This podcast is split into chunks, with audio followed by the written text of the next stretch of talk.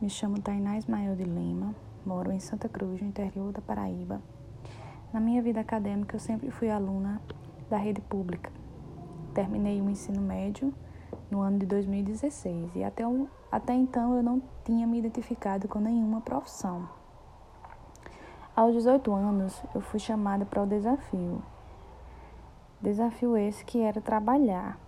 Eu trabalhei dois anos e quatro meses em uma farmácia de manipulação em Cajazeiras. Foi aí onde eu pude conhecer e me identifiquei muito com a área. Na verdade, eu me apaixonei pela farmácia. É, inclusive, a escolha do meu curso deve-se a isso, ao desafio.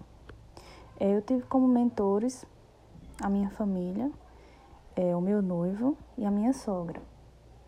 Foi as pessoas que mais me incentivaram para que eu pudesse ingressar na faculdade.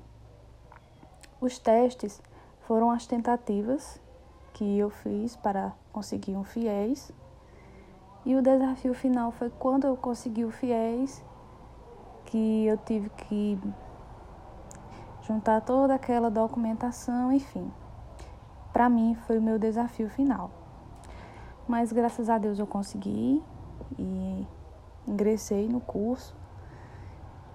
E agora eu busco a minha recompensa, que é me formar na área que eu gosto, é, exercer a profissão que eu almejo, que é ser farmacêutica, que para mim é a realização de um sonho.